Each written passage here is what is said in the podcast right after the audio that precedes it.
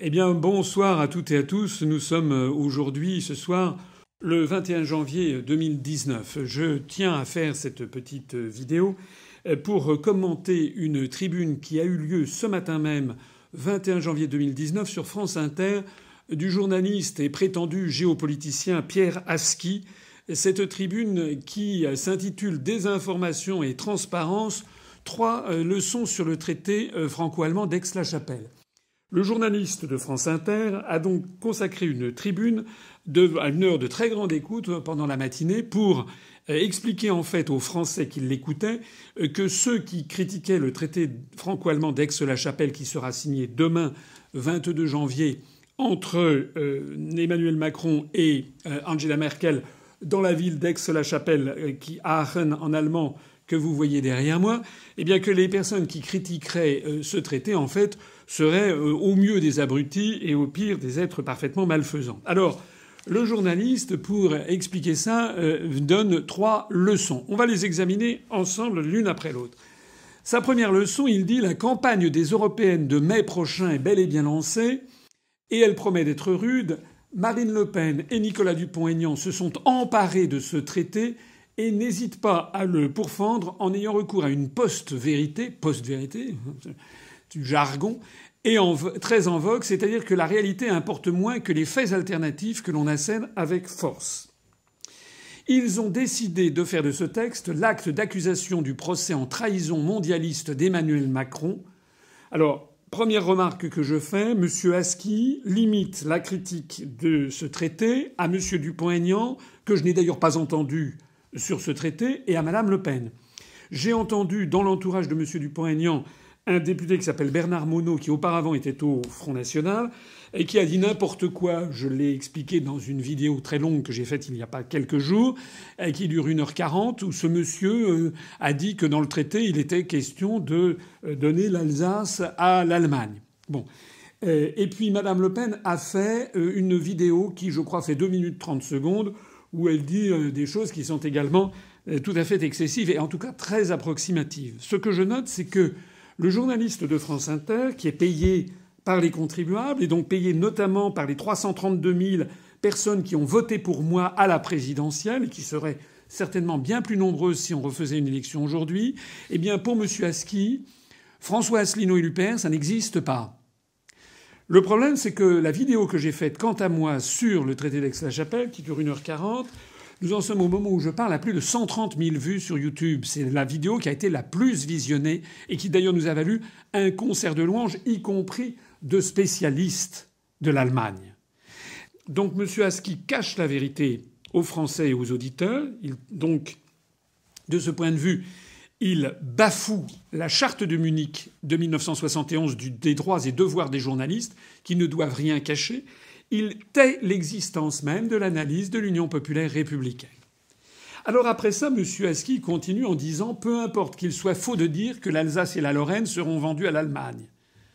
C'est exact. Ça, c'est faux de dire ça. Mais ça, c'est grâce aux députés européens excités et hystériques de M. Dupont-Aignan, l'ancien du FN Bernard Monod. Mais moi, je n'ai jamais dit ça. Donc M. Aski pratique l'amalgame c'est-à-dire qu'il va essayer, aux yeux des, aux oreilles des auditeurs, il va essayer de faire croire que toute personne qui critique le traité d'Aix-la-Chapelle est un dingue, est un farfelu, qui pense que le traité prévoit de donner l'Alsace à l'Allemagne. Et M. Aski continue en disant ou que, comme l'affirment de concert les deux dirigeants souverainistes, la France s'apprêterait à partager son siège au Conseil de sécurité avec Berlin. Ce n'est pas dans le texte et la charte de l'ONU l'interdirait. Alors d'abord, ça n'est certes pas dans le texte. Ça, c'est exact ça n'est pas. Il n'y a pas mis dans le texte du traité que la, France s'apprête à partager son siège avec celui de l'Allemagne, mais il y a quand même marqué, et ça c'est bien dans le texte, le fait que la, diplomatie franco-allemande a pour objectif que l'Allemagne ait un siège permanent au Conseil de sécurité, ce qui n'est pas banal. Et M. Aski ne dit rien sur ce manque de banalité. Et quand il dit la charte de l'ONU l'interdirait, non, pas forcément. La charte de l'ONU actuellement ne le prévoit pas, mais on peut très bien, je l'ai expliqué dans ma conférence d'une heure quarante, on peut très bien imaginer une réforme de la charte de l'Organisation des Nations Unies qui prévoit un siège commun à la France ou à l'Allemagne ou un siège pour l'Europe. Je rappelle d'ailleurs que jadis, du temps de l'Union soviétique, l'Union soviétique avait un siège permanent au Conseil de sécurité, mais il y avait deux États, deux républiques socialistes soviétiques qui avaient par ailleurs un siège à l'ONU. C'était l'Ukraine et la Biélorussie qui avaient obtenu ce privilège d'être en plus à donner trois voix en fait à l'URSS, même si la Biélorussie et l'Ukraine n'étaient pas membres permanents du Conseil de sécurité. Et puis M. Aski poursuit son propos en disant l'important est le message de fond qui est distillé. Renforcer la coopération avec l'Allemagne, qui est pourtant au cœur de la politique étrangère française depuis un demi-siècle, serait un acte de trahison. C'est paradoxal alors que l'opinion publique est largement favorable, mais l'important est de cliver. Monsieur Aski se moque du monde. Le problème, ça n'est pas de renforcer la coopération avec l'Allemagne, qui est un acte de trahison. Coopération, c'est une coopération. Ça voudrait dire qu'il y aurait de part et d'autre des efforts qui seraient faits. Or, comme je l'ai montré dans la, présentation que j'en ai faite très minutieuse, article après article, en fait, la France apporte des quantités de choses dans la corbeille de la mariée. L'Allemagne n'apporte rien. En particulier lorsque l'on dit que la diplomatie franco-allemande a pour objectif que l'Allemagne est un siège permanent au Conseil de sécurité, qu'apporte l'Allemagne, monsieur Aski? Elle apporte quoi? Lorsque l'on dit dans l'article 4 qu'il s'agit que la France et l'Allemagne doivent coopérer dans tous les domaines militaires dans le cas où l'un est protégé, qu'apporte l'Allemagne on va le voir dans la troisième euh, raison de ce que présente M. Aski. Mais auparavant, il fait une deuxième leçon de cette affaire. Il nous dit le gouvernement a été totalement pris au dépourvu par cette campagne. C'est d'autant plus étonnant qu'il avait eu en novembre la même désinformation sur le pacte de Marrakech. La même désinformation. C'est votre désinformation, monsieur le journaliste France Inter. J'ai eu l'occasion de montrer dans une autre vidéo à quel point, justement, le pacte de Marrakech n'est pas du tout le, texte banal que un certain nombre de grands médias en France ont voulu faire croire. J'en ai d'ailleurs fait deux vidéos, dont l'une a dépassé les 500 000 vues et l'autre en est à 150 000 vues. Et j'ai montré notamment qu'un certain nombre de pays, à commencer par les États-Unis, à continuer par l'Australie ou par Israël, justement ont refusé de signer le pacte de Marrakech. Alors, M. Aski continue en disant le texte du traité en franco-allemand n'a été mis en ligne que vendredi sur les sites officiels, après le début de la polémique donc. Or, un texte qui n'est pas disponible est la preuve à notre époque qu'on a quelque chose à cacher. Oui, il y a quelque chose à cacher. Effectivement, à notre époque, lorsqu'il y a un traité qui comporte des choses extrêmement importantes, comme je l'ai montré et comme je vais y revenir, un texte comme celui-ci ne doit pas être caché, on ne doit pas l'apprendre trois jours avant sa signature. Et M. Aski continue sa deuxième leçon en disant De plus, diffuser un tel texte brut sans un minimum d'explication, qu'y a-t-il de nouveau? Que se passera-t-il à l'ONU? Ne permet pas de contrer des affirmations péremptoires.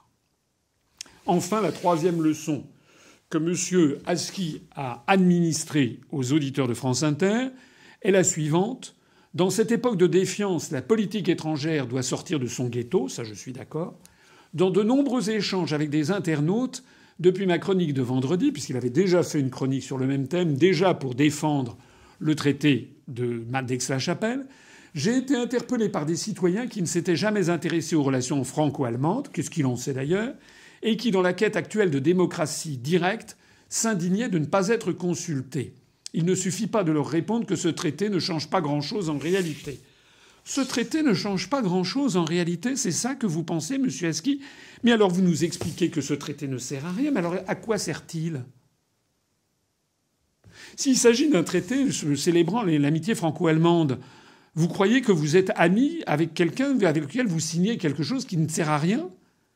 Ça veut dire qu'il y a quelqu'un qui se moque de l'autre Et M. Aski continue en disant ces internautes s'étonnaient par exemple de découvrir dans le texte que la France et l'Allemagne se promettaient assistance en cas d'agression armée contre l'un ou l'autre, sans réaliser que c'est déjà le cas depuis des décennies dans le cadre de l'OTAN et de l'Union européenne. La France a d'ailleurs activé la solidarité automatique des autres membres de l'Union européenne lors des attentats du 13 novembre 2015 des rappels qu'il aurait été utile de faire aux lecteurs profanes. Monsieur Aski, soit vous êtes quelqu'un qui parle euh, au café du commerce, qui ne connaît rien, à ce moment-là, vous n'avez pas à prendre la parole, soit on est entre gens sérieux. Ce que vous avez dit là est un mensonge éhonté. Parce que c'est vrai, en effet, que dans le traité de l'Atlantique Nord, il y a un article qui prévoit, en effet, je crois que c'est l'article 7, qui prévoit que lorsqu'un État du pacte de l'Atlantique Nord est attaqué, tous les autres sont solidaires. C'est vrai.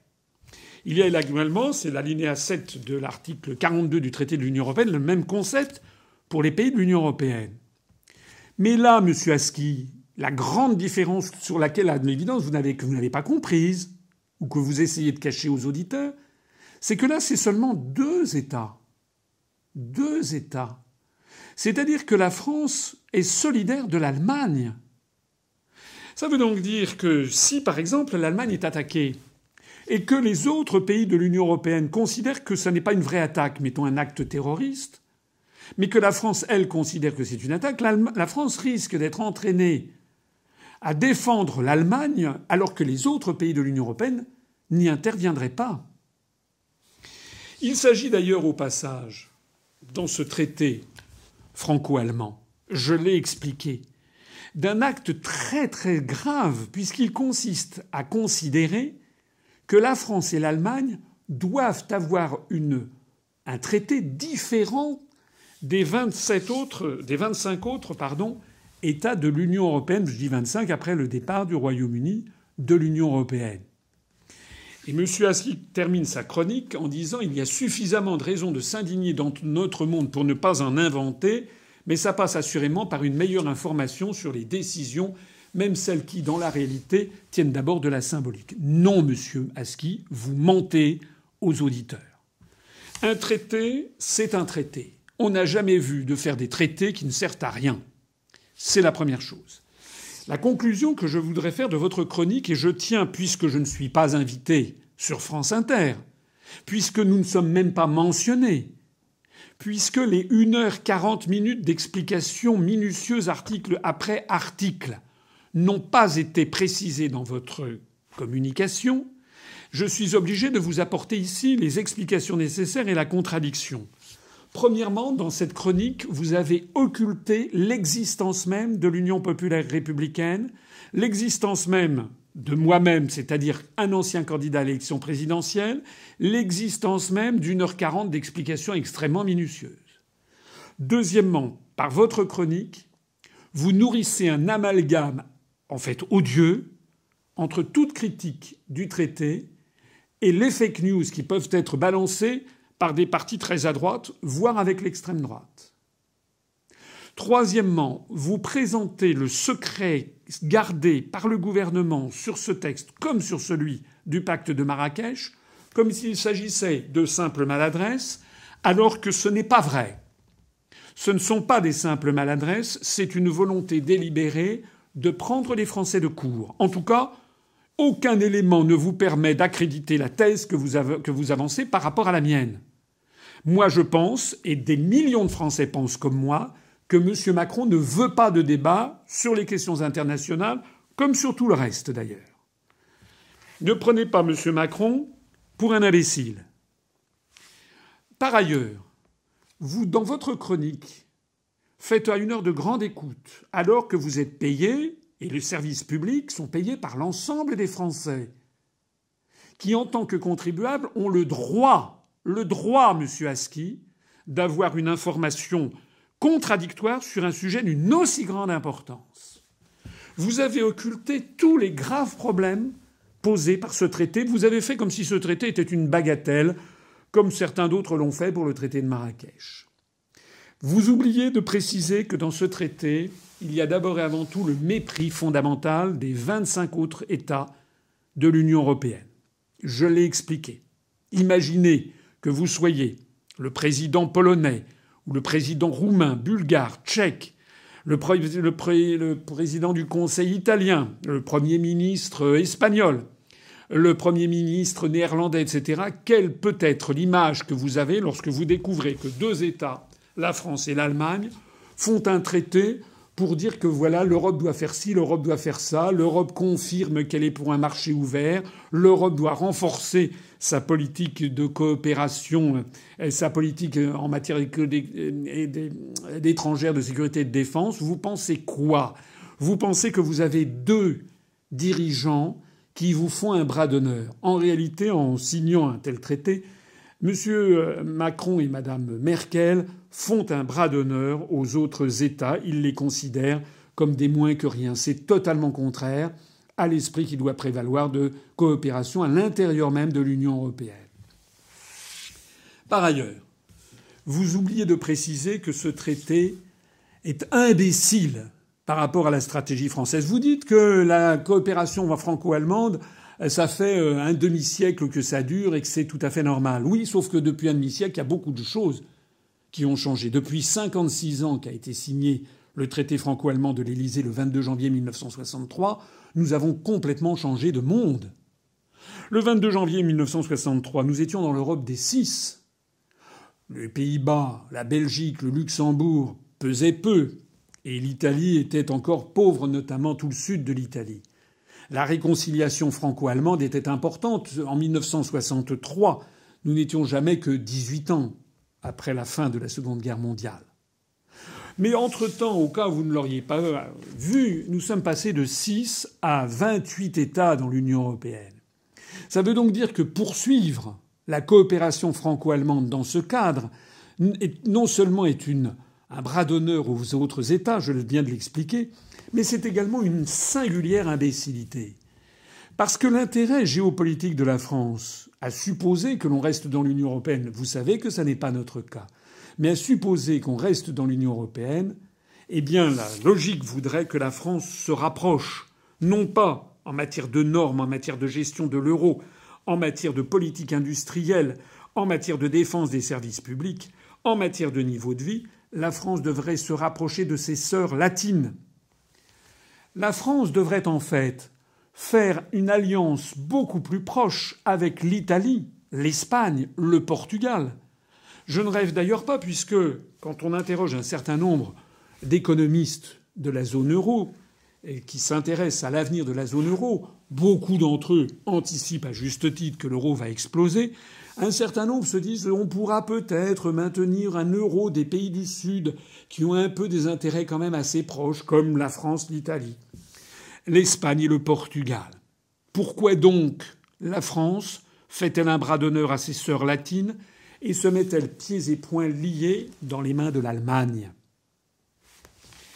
J'ajoute que l'apport de la France dans ce traité d'Aix-la-Chapelle est considérable. J'en ai parlé dans mon premier entretien. La France dit que sa diplomatie veille à accorder un siège permanent au Conseil de sécurité de l'ONU. Vous considérez que c'est impossible au regard de l'ONU. Ça veut dire en réalité que vous pensez que la France se moque des Allemands. Ne venez pas nous parler à ce moment-là de coopération et d'amitié franco-allemande. Non, non, non, non, non. En réalité, mais vous êtes trop fin observateur pour ne pas le savoir. Vous mentez aux Français, monsieur Aski. En réalité, si la France prend cette initiative et si l'Allemagne saute dessus, c'est pour avoir ce que l'on appelle un effet cliquet.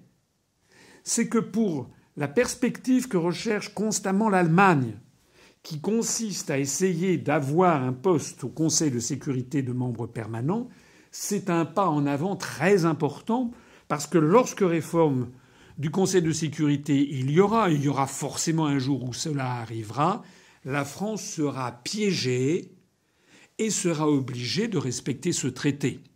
Heureusement, j'espère que nous serons arrivés au pouvoir d'ici là et que nous l'aurons dénoncé. Il y a encore un autre phénomène que vous n'avez pas évoqué. C'est le soutien à l'OTAN et c'est le partage de la coopération industrielle, le partage du savoir-faire industriel en matière de défense. Monsieur Aski et tous les auditeurs, je vous invite à regarder le dossier que nous avons publié sous la plume de Vincent Brousseau sur les Euronukes, c'est-à-dire sur cette politique étrangère délibérée de l'Allemagne qui essaye de mettre la main sur l'armement nucléaire. Depuis la Seconde Guerre mondiale, l'Allemagne a été mise au banc des nations. Il n'y a eu de traité de paix signé que par le traité de Moscou de 1990. Et dans ce traité de Moscou, il y a un article 3 qui précise que l'Allemagne, pour toujours, se voit interdire la possession d'un armement nucléaire. Comment se fait-il, monsieur Aski, que dans le traité d'Aix-la-Chapelle, qui cite le traité de l'OTAN, qui cite le traité de fonctionnement de l'Union européenne au moment de la coopération militaire, comment se fait-il qu'il ne soit pas mentionné que cette coopération militaire et tous les moyens mis à la disposition de l'Allemagne par la France, qu'il aurait été de la grande importance de souligner que c'était sous réserve de l'article 3 du traité de Moscou qui interdit à l'Allemagne de posséder un armement nucléaire. Dans le dossier que nous avons publié sur les Euronukes, Vincent Brousseau explique que un député de la CDU qui s'appelle M. Kiesewetter a lancé un ballon d'essai, de même que M. Olaf Stolz, le vice-chancelier, avait lancé un ballon d'essai il y a quelques semaines en réclamant le siège de membre permanent au Conseil de sécurité pour l'Allemagne. M. Kiesewetter, à l'été 2017, avait lancé un autre ballon d'essai qui consistait a proposé, bien sûr pas pour l'Allemagne, disait-il, de façon suave, mais pour l'Europe, un armement nucléaire. Ce serait un moyen pour l'Allemagne de contourner l'interdiction du traité de Moscou de l'article 3. Je rappelle que le traité de Moscou ne peut être modifié que par l'ensemble des signataires, notamment la Russie. Or, la Russie interdira jusqu'au bout à l'Allemagne de posséder un armement nucléaire. Sauf si sauf si l'Allemagne, justement, obtient cet armement nucléaire sous couvert de la construction européenne. Derrière ce traité d'Aix-la-Chapelle, ce sont donc des éléments d'une importance absolument considérable, puisqu'il se cache rien moins que le dossier que nous avions présenté aux Français en juin 2017 et qui se trouve donc absolument confirmé, la France est en train, s'apprête à non pas céder totalement, mais à aller vers la cession et le partage progressif de son siège au Conseil de sécurité et de son armement nucléaire à l'Allemagne qui veut cela.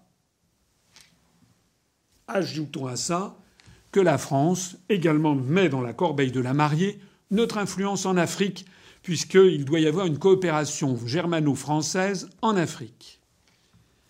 Mais le plus grave de tout cela, c'est qu'est-ce qu'a obtenu Macron en échange? Zéro. Pourquoi ne dites-vous pas ça, monsieur Aski? Avez-vous remarqué, comme je l'avais mis dans ma présentation l'autre fois, que s'agissant de l'Allemagne, lorsque la France fait des pas aussi importants, l'Allemagne aurait dû reconnaître la nécessité de mutualiser les créances de la zone euro? Bien entendu, les Allemands l'ont refusé. Ils ont simplement accepté l'approfondissement de la zone euro. J'ai expliqué déjà que ça ne veut rien dire et que ça veut tout dire à la fois. Si l'Allemagne avait dû apporter quelque chose, elle aurait pu dire qu'il fallait avoir une gestion de l'euro qui favorise la reprise dans les pays du Sud. Elle aurait pu dire qu'il fallait avoir une politique d'aide aux pays du Sud financée par celle qui est le grand bénéficiaire du système target des excédents de la balance des paiements, c'est-à-dire l'Allemagne. L'Allemagne aurait pu consentir à ce qu'il y ait une force germano-française en Turquie et dans les pays turcophones, où justement l'Allemagne a une forte influence. Rien de tout cela. En réalité, ce traité franco-allemand d'Aix-la-Chapelle est une forfaiture de la part de Macron. Il, cède des éléments très importants ou bien sûr, c'est un processus progressif, comme des tranches de salami. Mais à partir de ce traité, l'Allemagne pourra ensuite très légitimement et de plus en plus fort revendiquer sa participation à l'armement nucléaire français et sa participation au siège permanent au Conseil de sécurité. Il est même prévu dans ce traité, mais monsieur Aski, vous n'avez peut-être pas tout lu, il est même prévu que des diplomates allemands puissent être à la représentation française au Conseil de sécurité. Je voudrais conclure cette analyse en m'exprimant ici et en disant à toutes celles et tous ceux qui m'écoutent qu'il y a en France un scandale d'État, un autre, mais qui est de la plus grande importance, qui est celui de la mainmise totale du pouvoir et de l'Élysée sur toutes les chaînes de télévision et de radio relevant du service public. Ce n'est plus du service public, c'est le service de la clique de Macron. Les Français payent une redevance pour financer France Inter, France Info, pour financer le service de la télévision française depuis la fin du premier tour de l'élection présidentielle de 2017, c'est-à-dire depuis il y a 21 mois jour pour jour, depuis le 21 avril 2017, j'ai eu droit personnellement, et les cadres de l'UPR avec moi, nous avons eu droit royalement à 0 heure, 0 minute et 0 seconde de temps d'antenne, et également, il n'a quasiment jamais, jamais, jamais, et encore dans la tribune de M. Aski, été question de l'existence même de l'UPR. J'aurai l'occasion d'y revenir par une vidéo dans quelques jours, parce que j'ai saisi aujourd'hui même la présidente de France Télévisions, Mme Delphine Ernotte, pour faire cesser ce scandale que nous allons mettre maintenant sur la place publique. Je prends ici note, je demande de la façon la plus officielle qui soit à être interrogé par France Inter et à pouvoir débattre avec M. Aski ou avec tout autre géopoliticien du traité d'Aix-la-Chapelle ou du pacte de Marrakech et plus généralement des questions géopolitiques. Parce que nous nous représentons maintenant à chacune des élections entre 1 et 1,8% des, des, électeurs, et si nous avions la couverture médiatique à laquelle nous avons droit, nul doute que nous commencerions à compter de plus en plus d'électeurs. Nous n'allons pas laisser les affaires en l'état, surtout au moment où s'ouvre la campagne pour les élections européennes. Merci à toutes et à tous de suivre nos vidéos. Merci à toutes et à tous d'intervenir officiellement de façon massive quand je vous en donnerai, si vous me le permettez, le signal. Vive la République, vive la démocratie et vive la France.